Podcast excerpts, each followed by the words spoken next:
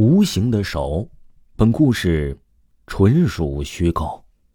我是一个女孩，我现在正在跟我的男朋友住在一个小出租屋里。我这个人呢，是阴年阴月阴日生的，本身呢从小我就可以看到过很多很多不干净的东西。小的时候，经常看见一些人影在墙上飘，或者说看见有人在绊我腿，这都算是小事儿。但是在我二十三岁那年，发生了一件令我至今都不可以难忘的事情。由于啊，我小的时候经常可以看见不干净的东西，都知道不干净的东西随着长大了之后啊，也慢慢的看不到了。但是呢，在二十三岁那年，我和我的男朋友在出租屋里，确实让我记忆犹新。那是一个风和日丽的下午。我的男朋友呢，在屋里做着饭，准备着晚上的吃食。我呢，躺在我家阳台的大摇椅上，正在那享受着太阳，正等着男朋友带给我吃美味的佳肴呢。然而呢，今天的天色却是很不好，阴风阵阵，而且呢，伴随着淅沥沥的小雨。我躺在了大摇椅上，在玩着手机，突然听到了窗外有人叫我。我走出窗外，那声音越来越近，越来越近，就好像在楼下似的。当我探出身子往外看的时候啊，却突然感觉到我的脚和脑袋像被人搬下去，要往楼下扔一般。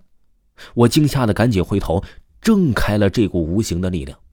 但是呢，我回头却什么也没有发生。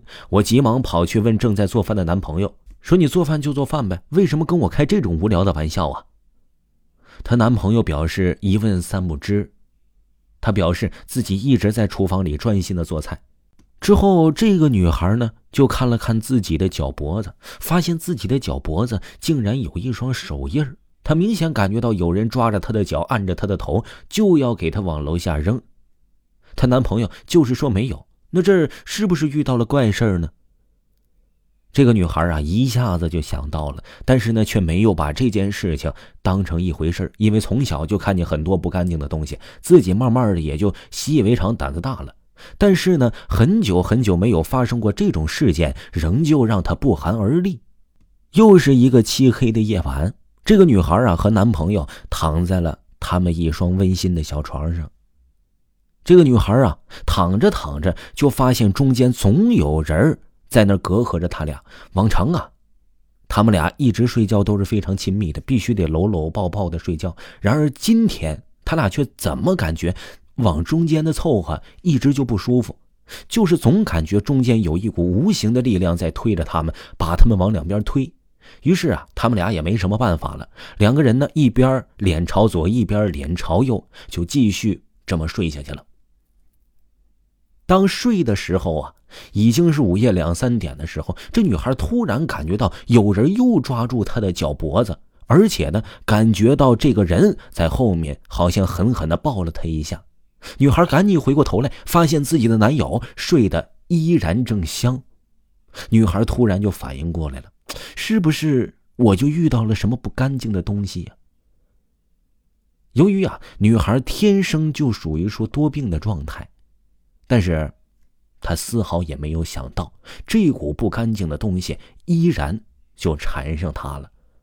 就在这个女孩百思不得其解的时候啊，女孩的妈妈呢，就为这个女孩呢找了一个会看事儿的，类似于神婆类型的人。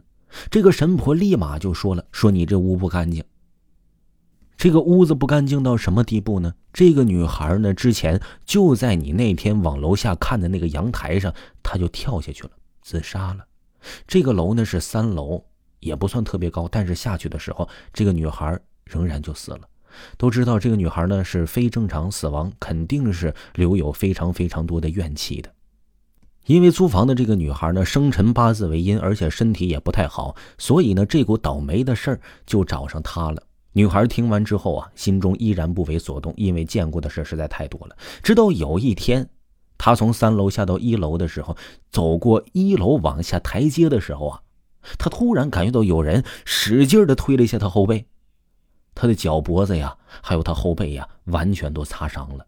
这个时候他气愤不已，回头骂了一句，可能啊也感觉到十分的害怕，于是赶紧跑开了。没想到这件事之后，脚脖子崴了，非常严重。在这之后呢，女孩就又去问神婆了：“我需要改变一些什么呢？”